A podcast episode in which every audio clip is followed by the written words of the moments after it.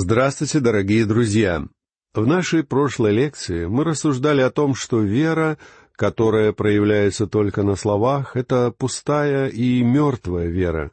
Такая вера не спасает. Истинная вера — это действующая вера. Живая, спасающая вера и добрые дела неразлучны. Как живое дерево не может не приносить плодов, так не может оставаться бездейственной и настоящая вера. Если наша вера заканчивается на том, что мы признаем факт существования Бога, но отказываемся повиноваться Ему, то мы ничем не лучше бесов, которые тоже веруют и трепещут, в наших предыдущих лекциях мы уже коснулись того, что Бог испытывает веру человека через отношение к ближним, а также через совершаемые ими дела. Сегодня мы переходим к изучению третьей главы послания Иакова и будем говорить о том, как Бог проверяет нашу веру на основании слов, которые слетают с нашего языка. Речь человека это один из важнейших признаков, свидетельствующих о его внутренней сущности.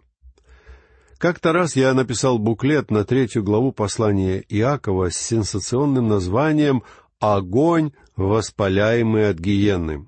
Нужно признаться, что это название я позаимствовал прямо из Библии. Мы скоро услышим это выражение, потому что его использовал Иаков, говоря о языке последние годы мы очень много слышим о свободе слова в печати. Эти свободы стали своего рода священной коровой современного западного общества. Однако свобода печати в наше время не мешает промывать нам мозги всевозможными либеральными взглядами. А свобода слова нередко понимается как свобода брониться. Мне бы очень хотелось, чтобы кто-нибудь мог гарантировать нам свободу не слышать всего этого. У меня один рот, но при этом два уха. И я думаю, что мои уши должны быть защищены не менее рта. Свобода не слышать некоторых вещей нужна нам сегодня не меньше, чем свобода говорить. Третья глава послания Иакова рассматривает свободу слова в Божьем университете. Это еще одно название, которое я предлагаю для данной главы. Есть и третий вариант, который мне тоже нравится. Бог прослушивает все наши разговоры. Нет никакого сомнения в том, что Бог обладает правом слышать все, о чем мы говорим. Он обладал этим правом всегда, и он слышал все, что я или вы когда-либо произносили. Подсчитано, что средний человек произносит около тридцати тысяч слов в день. Я знаю несколько человек, которые явно превышают это количество. Этих слов достаточно для довольно толстой книги.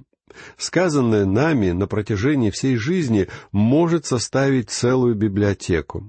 Между прочим, у Бога все это записано, потому что Он слышит все наши разговоры.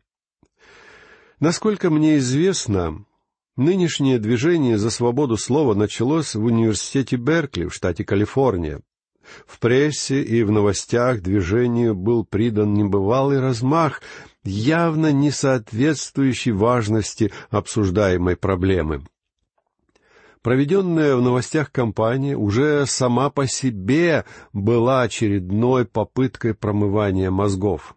Огромное количество налогоплательщиков и видных граждан были обеспокоены тем, что этот знаменитый университет, который существовал за счет их денег, мог быть закрыт и превращен в посмешище по вине нескольких радикалов. Сейчас проблема свободы слова стоит не только в университетах и в прессе, но и в церквях. Истинная же проблема в церкви — это проблема сплетен. Каждый из нас, христиан, должен с осторожностью относиться к собственной свободе слова. Я иногда сравниваю изучение послания Иакова с прохождением курса в Божьем университете — в котором сам Иаков выступает в роли декана. Когда мы будем касаться ряда спорных вопросов об использовании языка и злоупотреблении им, у него будет что сказать на эту тему. В этом послании мы уже видели, что Бог испытывает веру разными способами. Теперь пришло время поговорить о том, как Бог испытывает нашу веру через то, что мы говорим. Представьте себе, что мы протягиваем руку к одной из полок в лаборатории жизни и достаем кислоту для испытания нашей веры. Эта кислота крепче хлороводорода, синильной и любой другой кислоты. Надпись на пробирке — язык. Но исследовать мы будем не химический состав языка, а то, что говорит о языке Бог. Яков ранее уже упоминал, что он будет касаться этой темы. В первой главе, двадцать шестом стихе мы читали — если кто из вас думает, что он благочестив и не обуздывает своего языка, но обольщает свое сердце, у того пустое благочестие. В той же главе, в девятнадцатом стихе записано «Итак, братья мои возлюбленные, всякий человек да будет скор на слышание, медленно слова». Язык, друзья мои, это самое опасное оружие в мире. Он ранит сильнее, чем атомная бомба, но за ним не осуществляется никакого контроля. Кто-то пошутил, что в дни Валаама совершилось чудо, когда ослица заговорила. Сегодня же было бы чудом, если бы она замолчала. Ребенку требуется два года, чтобы научиться разговаривать, и пятьдесят лет, чтобы научиться держать язык за зубами. Я слышал историю о человеке, который рыбачил на пирсе на протяжении нескольких часов и ничего не поймал. Когда на пирс зашли две женщины, он, наконец, вытащил рыбу. Рыба была невелика, и одна из женщин, набравшись храбрости, заговорила. Ну как тебе не стыдно мучить эту маленькую бедную рыбку? Тогда рыбак, даже не поднимая глаз, потому что он и без того был расстроен, ответил. «Может быть, вы и правы, мадам, но если бы эта рыба держала свой рот закрытым, то она не попалась бы на крючок». В стихах русской поэтессы Анны Ахматовой есть такие строчки. «Я научила женщин говорить, о Боже, кто их замолчать заставит? О роли языка всегда говорили много. В каждом народе есть свои пословицы и поговорки на эту тему. Вот некоторые из них. Русские говорят, слово «воробей» вылетит не поймаешь. И еще, слово «серебро» — молчание, золото. Греки отмечают, язык без костей, а сокрушает и убивает. Турки утверждают, языком можно уничтожить больше, чем мечом. Персы предупреждают, длинный язык, ранняя смерть, а также не давайте языку оставить вас без головы. Китайцы подтверждают, слово с языка летит быстрее коня. Арабы замечают, кладовая языка — голова. Евреи считают, пусть спотыкаются ноги, но не язык. Священное Писание гласит, «Хранящий язык хранит душу свою». Все эти высказывания полны мудрости, и я твердо верю, что самое опасное, что у нас есть, — это язык. Я также думаю, что в церкви больше вреда причиняют термиты изнутри, чем дятлы снаружи. Кто-то сказал об этом так. «Научись управлять несказанным словом, а не то сказанное слово будет управлять тобой. Вот уж действительно, слово не воробей, вылетит, не поймаешь. Все это я говорил в качестве вступления. Теперь же давайте обратимся к посланию Иакова и послушаем, что говорит нам о языке Иаков в первом стихе третьей главы. «Братья мои, Немногие делайте с учителями, зная, что мы подвергнемся большему осуждению. Иаков говорит здесь о том, что на учителе лежит большая ответственность, потому что существует огромная опасность научить чему-то неправильному. Меня нередко поражает то, как многие христиане падки на всевозможные учения, особенно на те, что касаются пророчеств. Все, что требуется современному учителю, это бойкий язык.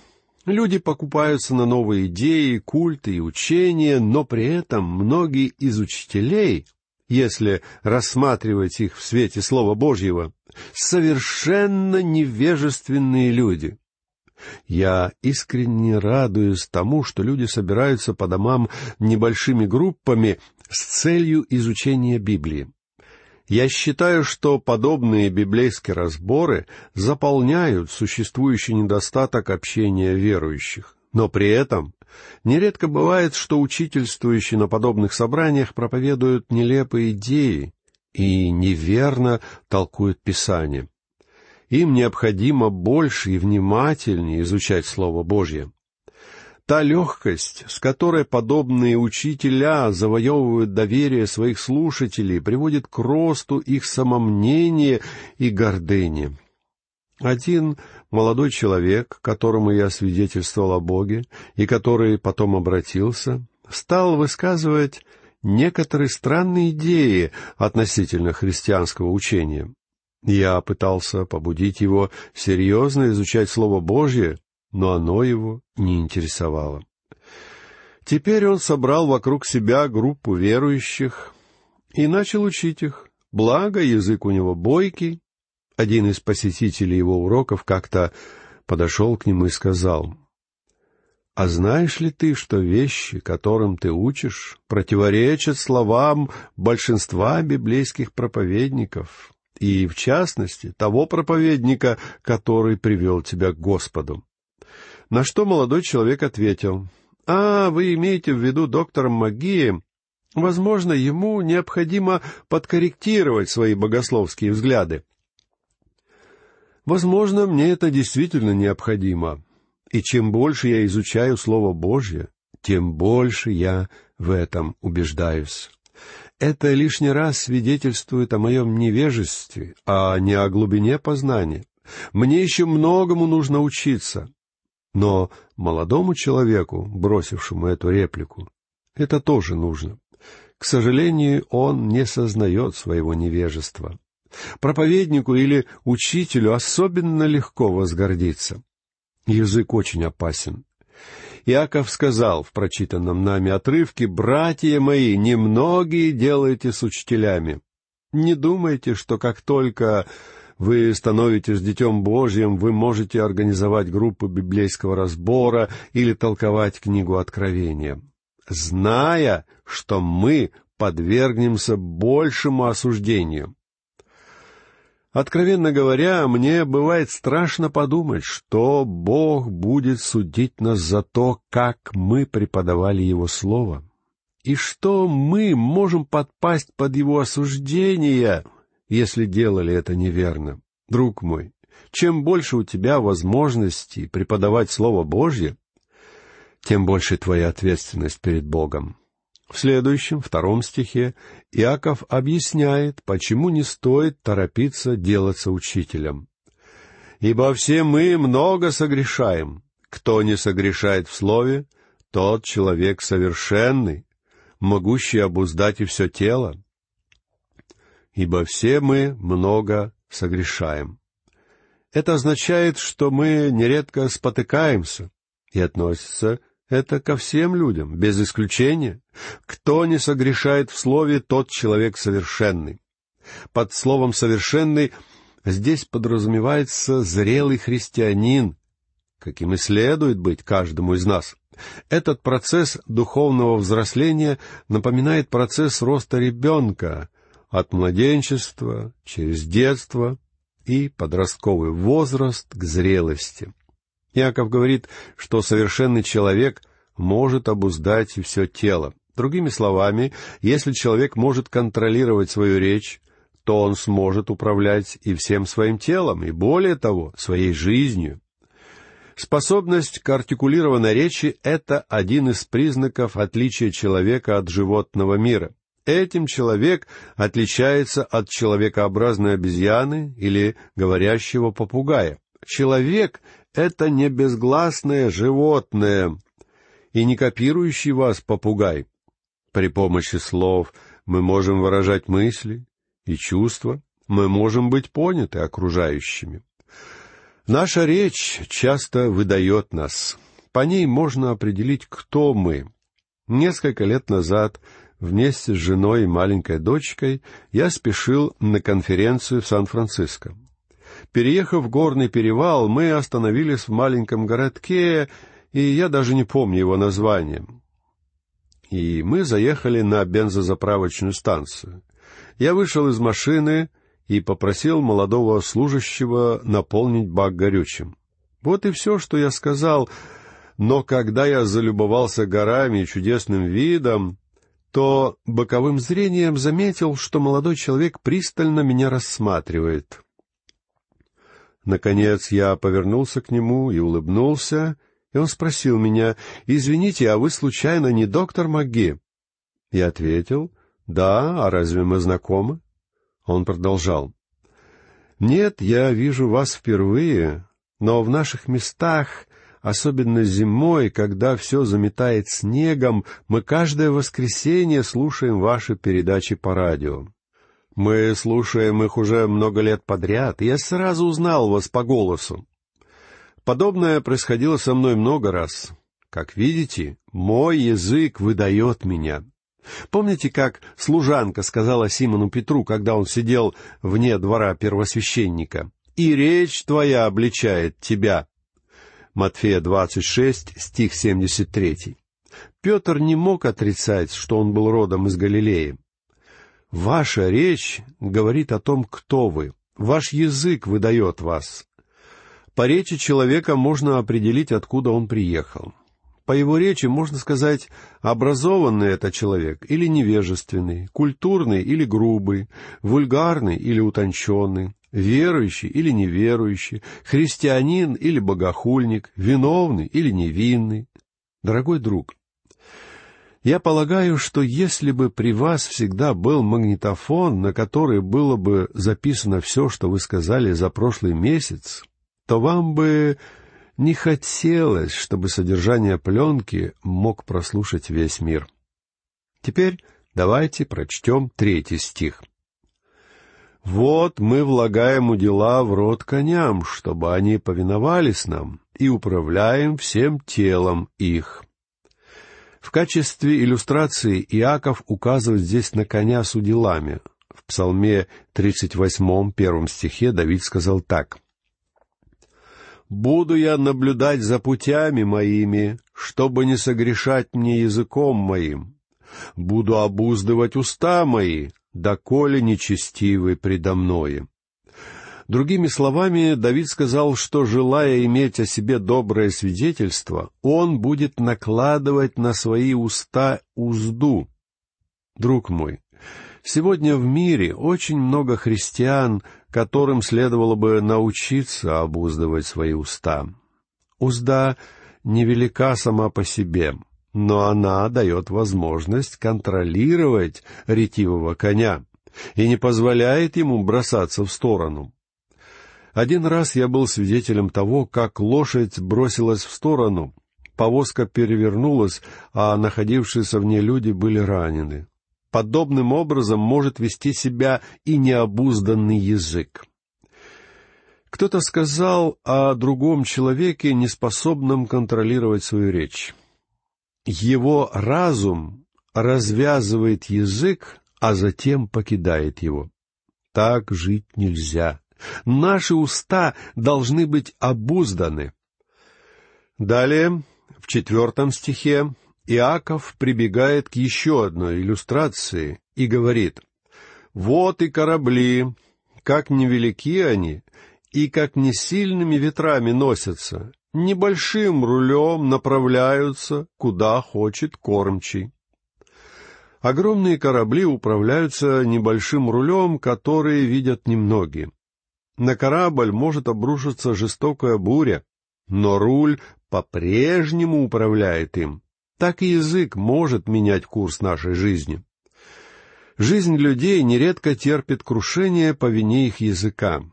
Как часто добрая репутация женщины оказывается испорчена из-за чьих-то сплетен. Иаков говорит, что язык опаснее, чем строптивый конь для седока или буря для корабля.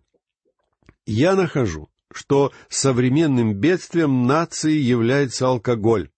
Но обращали ли вы внимание на то, что распущенный язык осуждается в Писании еще чаще? Спиртное может привести наши народы к деградации, но язык причиняет еще больше вреда.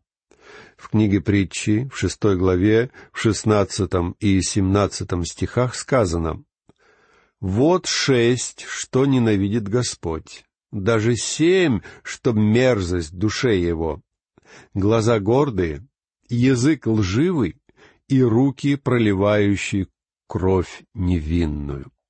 Лживый язык относится к тем семи вещам, которые Бог ненавидит больше всего.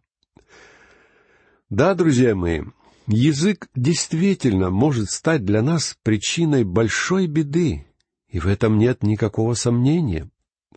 На меня большое впечатление произвели прощальные слова генерала Монтгомери, обращенные к восьмой армии в Италии по окончании Второй мировой войны. Он сказал так. «Приказ должен быть личным. В противном случае в нем нет никакого смысла, поскольку его выполнение полностью зависит от человеческого фактора». И, продолжая свою речь, он добавил, Часто в глубине моего сознания звучат слова из Нового Завета. Так если и вы языком произносите невразумительные слова, то как узнают, что вы говорите? Это записано в первом послании к Коринфянам, 14 главе, в 9 стихе. Именно таким языком хотелось бы обладать мне, когда я преподаю Слово Божье, языком, который будет равнопонятным как для ребенка, так и для пожилого человека. Как-то раз меня спросили, каким образом одни и те же слова могут привести к Господу девятилетнего ребенка и университетского профессора. Должен признаться, что я не знаю ответа на этот вопрос но и от всей души верю, что Господь благословляет свое Слово, и что Его следует проповедовать простыми и доступными словами. Мы должны оставлять печенье на нижних полках буфета, если хотим, чтобы дети могли его достать. Христос не сказал Петру «паси моих жирафов», Он сказал «паси агнцев моих». И Этими словами я хочу закончить нашу сегодняшнюю лекцию.